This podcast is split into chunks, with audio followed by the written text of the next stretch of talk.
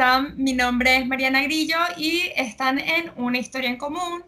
El día de hoy estoy con María Ángel Sánchez, ella es de Guatemala y desde hace seis años y medio ella es instructora de Zumba, actualmente es Zumba Jammer. Y eh, nada, aquí la tenemos el día de hoy para que nos cuente su historia en la carrera de Zumba. ¿Cómo estás, María Ángel? Hola, ¿qué tal, Mariana? Mucho gusto, bien, muchas gracias. ¿Cómo estás? Gracias a ti por este tiempito que nos compartes.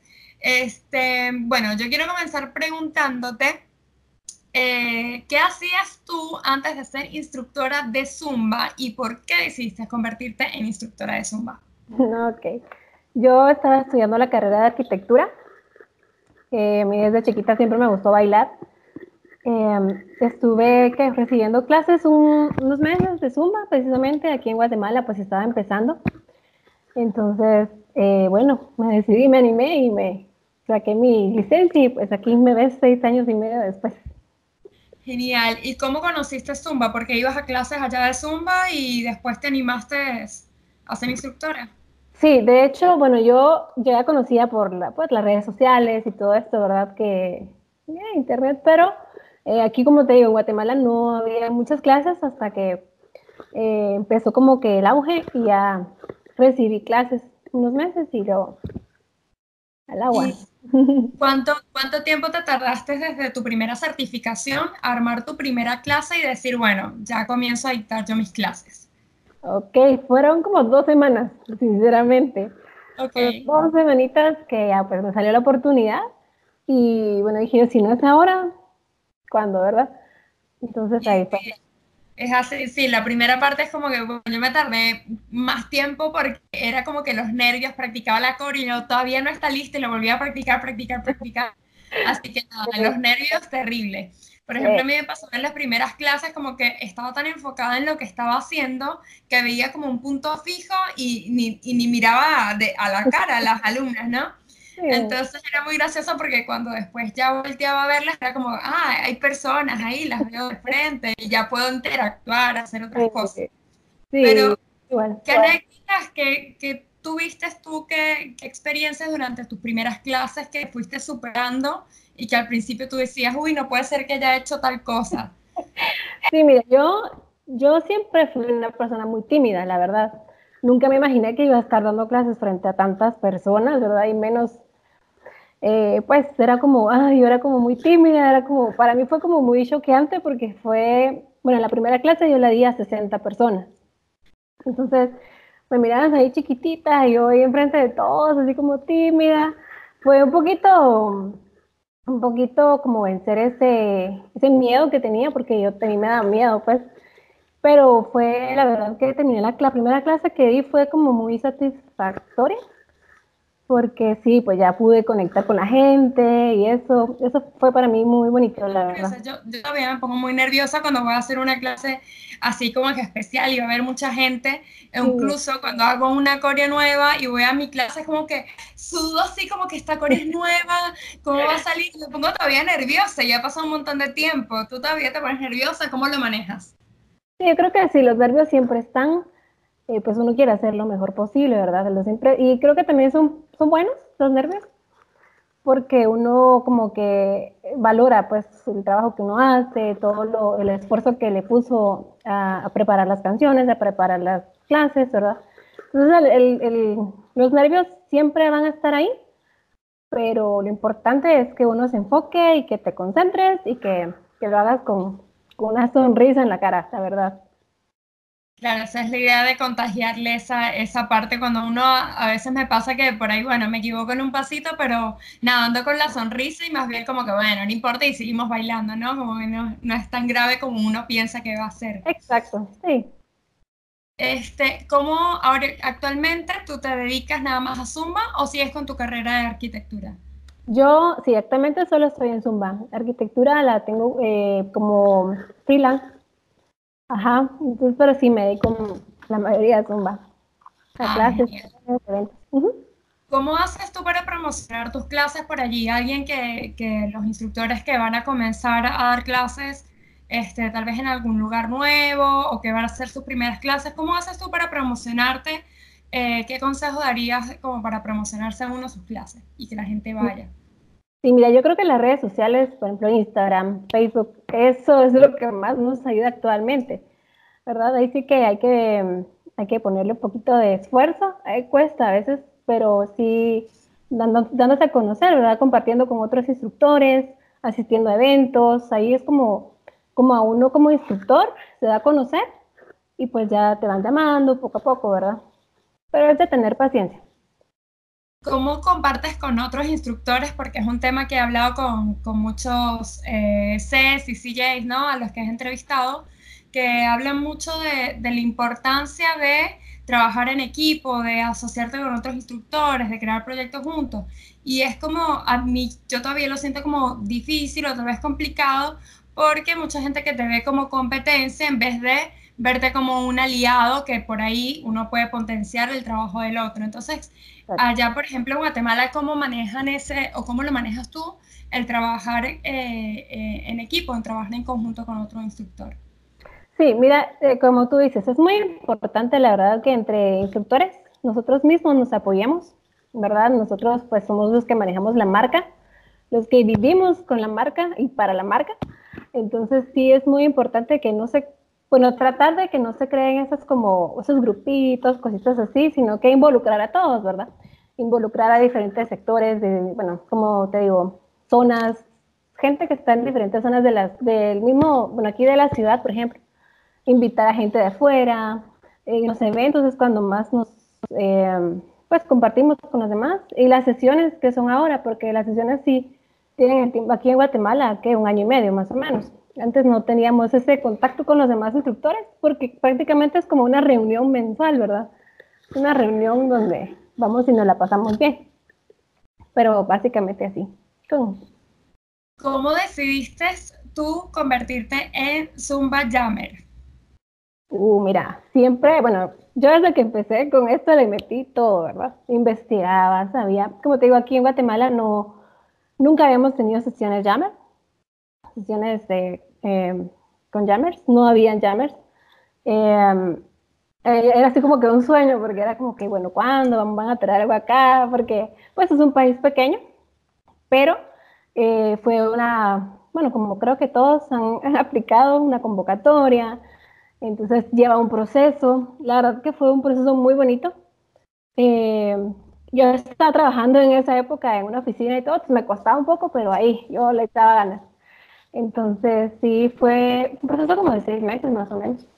Y la verdad que fue lo mejor. ¿Cómo, ¿Cómo o qué consejos, tres consejos que le darías a alguien para prepararse, para postularse, para hacer un Zumba Jammer más allá de que cumpla con los requisitos que pide la compañía. Yo sé que te piden que hables inglés, que tengas el certificado de AFA, ¿cierto? También. Más allá de, los requisitos básicos que te pida Zumba, ¿qué preparación debería tener alguien para postularse o antes de postularse como Zumba Llame? Tres consejos. Mira, yo creo que es importante eh, poder eh, tener em, como empatía con la gente. ¿sí? Eh, carisma con tus alumnos, con los demás instructores. Eso es algo muy importante porque, bueno, vas a compartir con gente, vas a compartir siempre con la gente, con tus alumnos, con instructores.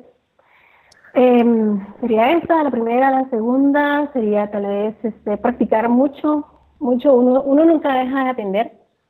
O sea, uno ahí sí que viendo, viendo videos, asistiendo o viendo a los demás instructores, uno aprende un montón ¿verdad? Tener esa como humildad de saber que uno siempre puede aprender más de todos. Y el tercero tal vez sería, bueno, creo que si uno lo tiene como muy, si es un sueño que tú quieres, pues cumplir, eh, echarle todas las ganas. Eh, cuesta como todo, ¿verdad? Todo lo, todo lo bueno cuesta. Pero sí es echarle las ganas y hacerlo con amor, con mucho amor.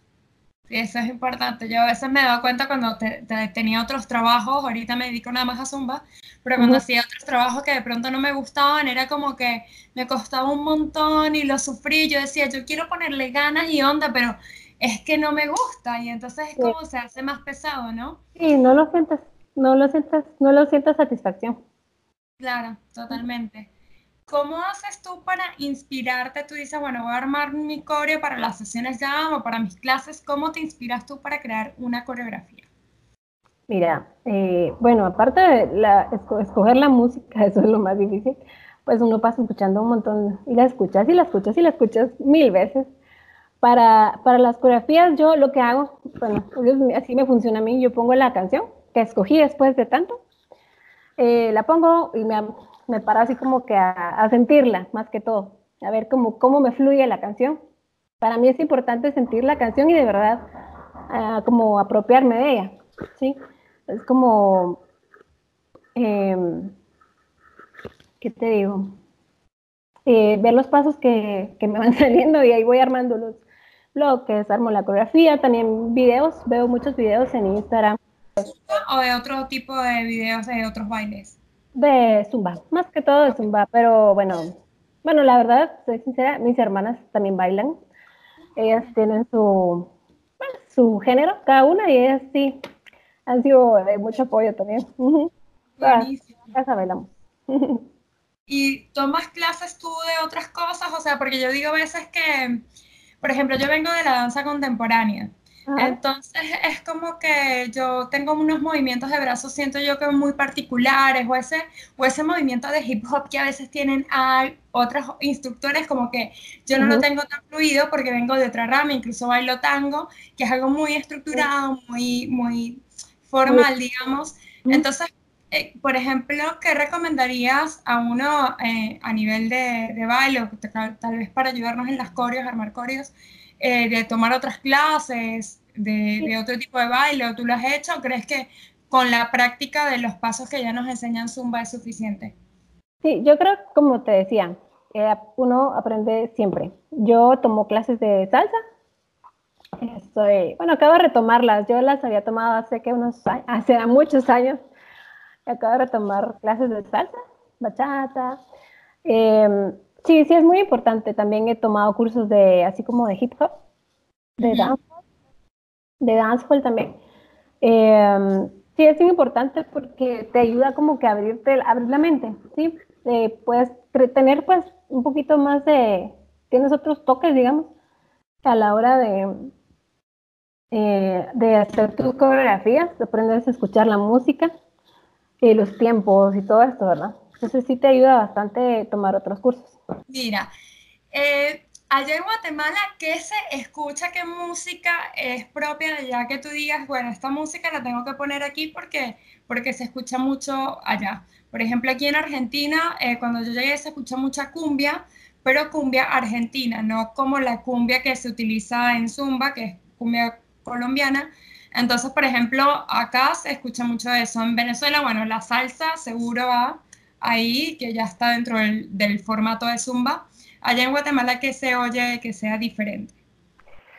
Que sea diferente, mira, el instrumento pues nacional es la marimba, pero eh, bueno, digamos para las clases casi no, no la usamos. Em, tal vez sería, ¿qué? Como cumbia, tal vez, pero no, no tenemos cumbia nacional, sino que es ya del, de, ¿cómo?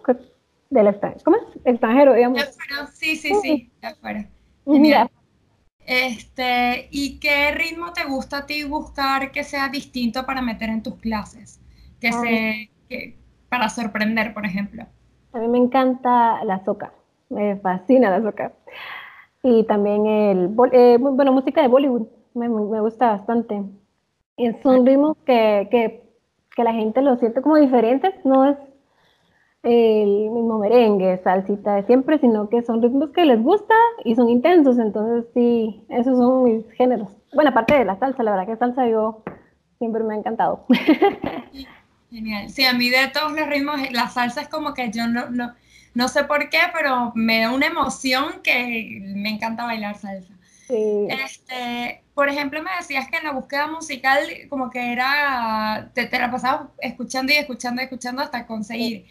¿Por qué medios buscas tú la música o cómo tú, cómo tú te enfocas? Bueno, hoy voy a buscar solamente temas de salsa, hoy voy a buscar solo de merengue. ¿Cómo, cómo haces tu búsqueda musical? Mira, las, eh, yo busco mucho música en iTunes, en, Spotify, em, En la radio, la verdad que la radio pues es lo que está actual, ¿verdad? Eh, sí, en YouTube tal vez te salen como recomendaciones, como uno ya anda, ha estado buscando bastante, te salen las recomendaciones, pero esas plataformas serían. ¿Cómo, cómo te cuidas tú a la hora de, de mantenerte activo en todas tus clases? Porque por allí, por ejemplo, me pasa que a veces tengo muchas clases en un día y termino como que agotada, pero también me gustaría entrenar. ¿Cómo te manejas tú para mantenerte como que en buen estado físico para rendir en todas tus actividades de las clases? Eh, mira, yo siento que, bueno, como nuestra fuente de energía, la verdad que es la, alimentación, alimentarte bien. Eh, hago un poquito de gimnasio, no te soy sincera, me cuesta un poquito, pero ahí voy. A mí también me cuesta mucho. A mí también. Es que cuando uno ya está acostumbrado a las clases así como grupales, pues ya cuesta un poco. Pero sí, es mi meta hacer un poquito más de, ejercicios de fuerza, de cosas así. Eh, camino un montón, camino bastante, entonces me gusta caminar. Eh, ¿Qué más? Eh, Sí, yo creo que, mira, yo antes cuando empecé ayudaba seis clases diarias, sí, yo me quemé un poquito, me, pero ahora ya no aguanto tanto. Entonces ya me limito, bueno, tú ya aprendes a limitarte, o sea, tú ya aprendes hasta dónde puedes llegar con tu cuerpo, ¿verdad? Hasta dónde dices, bueno, ya no puedo dar más clases. Creo que al principio pues uno sí se emociona un poquito y mientras lo puedas hacer está bien, pero eh, llega un momento en que ya tú sabes cómo distribuir tus clases, en tus horarios, eh, ¿verdad? Sí es importante cuidarse de, bueno, porque afecta a todo, te afectan lesiones, dormir, dormir bien, dormir lo suficiente, unas ocho horas por lo menos. Entonces sí es importante que te cuides, cuídense. Solo si alguien que ya pasó por todo. La parte de entrenamiento a mí también me cuesta un montón, sobre todo, bueno, que me gusta más eh, eso, la parte del baile, entonces por ahí voy a hacer algo y prefiero meterme en una clase de otra cosa de baile o, algo similar que ir de repente a estar en el área de musculación haciendo X cosas, ¿no? Y con la parte de la alimentación, sí, es súper importante ahorita que estoy tratando como de buscar, porque quiero subir de peso. La gente dice, no, no comes, como un montón, lo que pasa es que como muchas galletas y como otras comidas que no son saludables y yo me doy cuenta que no me siento tan bien cuando las como, pero son muy ricas. Entonces, este, esa parte sí es súper importante de, uno alimentarse porque te cambia, es verdad, te cambia la energía y, la actitud, ¿no? Lo que uno hace en el día. Este, cuéntanos a los que estamos viendo u oyendo esta entrevista, este, cómo te pueden contactar, dónde te pueden encontrar, si se quieren sumar a una sesión Jam allí en Guatemala. ¿Cómo te consiguen en las redes? Eh, bueno, en Instagram que es la que uno maneja más. Eh, yo estoy como ZJ María Ángel, eh, en Facebook como María Ángel Zumba GT. Y mm, pues eso, ahí es donde yo publico todas las, todas las sesiones que, que, hay aquí en Guatemala. También es en El Salvador, que es un país vecino, en donde estamos haciendo sesiones ahorita. Y pues en todo el interior de Guatemala. Ahí estamos. Este, mm, ah, también da sesiones llama allí en El Salvador. Sí, ah, es también reciente, pues ellos también acaban de empezar con las sesiones allá y ahí estamos. ¿Cómo te manejas con un público que es, distinto, más allá de que estén cercanos? Este, por ahí la música o algo así, buscas eh, de conectarte con ellos buscando músicas que sean más similares a lo que ellos oyen o, no hay mucha diferencia a nivel musical? Mm, no hay mucha diferencia, somos, estamos muy cerca, de hecho El Salvador queda más cerca que unos lugares aquí en Guatemala. Entonces, somos, somos, somos similares, lo que es Centroamérica, pues eh, somos, somos países similares. Claro, genial. Este, mm, por ejemplo, en el, en el caso de, de, las redes de tú manejar, por ejemplo, lo, lo, de Instagram, ¿te enfocas mucho en cómo, en cómo manejas tú tu red social o vas publicando así como viene? Porque a veces yo, ahorita, cuando ya yo me puse a enfocar en trabajar con Zumba, yo dije, bueno, tengo que tener mi, mi página como que armada, ¿no? Hacerlo un poco más profesional, digamos. Y era, me cuesta un montón hacer videos, o por ejemplo me digo, yo qué voy a publicar y la gente publica 20 videos diarios y yo todavía estoy haciendo el primero y entonces como que yo digo, si, si lo piensan mucho ustedes o, o va saliendo, van a, publicando sin, sin preocuparse demasiado con eso. ¿Cómo manejas tu Instagram? Eh, yo sinceramente, yo sí voy, como tú dices, publicando yo publico mis clases, más que todo, pues mis grupos, a las personas les gusta que, pues, aparecer en tus redes sociales, porque es tu diario vivir, pues, entonces son las personas con las que compartes todos los días. Entonces, eh, yo tal vez me falta un poquito con eso de publicar más videos y cosas así, porque también me cuesta un poco, pero sí es bien importante, las redes sociales te pueden llevar hasta donde no te imaginas si le pones así eh, muchas ganas, sí. Sí, es, es, todo un trabajo, porque yo digo, es, eso más mis clases, más todo lo que uno hace diario, así que sí, todo tiene su dedicación. Exacto. Mira, te voy a hacer un quiz muy cortito. Dime. Si tuvieras un hashtag, ¿cuál sería? Mm, hashtag, todo lo malo se va bailando. Genial. Eh, un tema actualmente que tengas en tus clases que no has dejado de bailar. Ah, me gusta mucho la canción de Elvis Crespo que me fascina, es Se llama Abracadabra, es de merengue. Ah, buenísimo. ¿Es nueva esa canción? No sé si eh, no, ya lleva, pues como te digo, me gustó mucho, ya lleva unos cuatro meses tal vez. Ah, ok, ok. Y todavía me la fui. La voy a buscar. ¿Cuál es tu coreo favorita que hayas hecho tú o que sea oficial de Zumba? Ay, me encanta de las mías. Me gusta, bueno, me gusta mucho la de Made for Now, de Jack Jackson. Esa ya es viejita, pero me encantó. Eh, de Zumba actual, me gusta mucho la de Let's Go. Ajá, sí, eh, esa es muy buena. esa me encanta. Este, mm, ¿Salsa o merengue? Salsa. ¿Cumbia o reggaetón? Eh, ah, reggaetón. Este, una música que tú utilices para activar tu mañana, para amanecer con más energía. Salsa. Salsa. Y una música que, que, pongas para tú relajarte. Em, pop, bueno, pop en inglés. Ok. Y la última pregunta, y es referente a las canciones. ¿Fresco o contento? Eh, contento. Mira, sí. A mí también me encanta contento. Bueno, María Ángel, muchas gracias por haber estado aquí en Una Historia en Común. Este, gracias a los que dieron la entrevista. Este, recuerden ir al Instagram de Una Historia en Común, que se llama Historia en Común. Allí van a poder ver los clips eh, de, temas cortitos que han venido contando todos los instructores, así que están al día con el resto de las entrevistas. Y bueno, muchísimas gracias por eh, haber compartido con nosotros tu experiencia en Zumba. Mariana.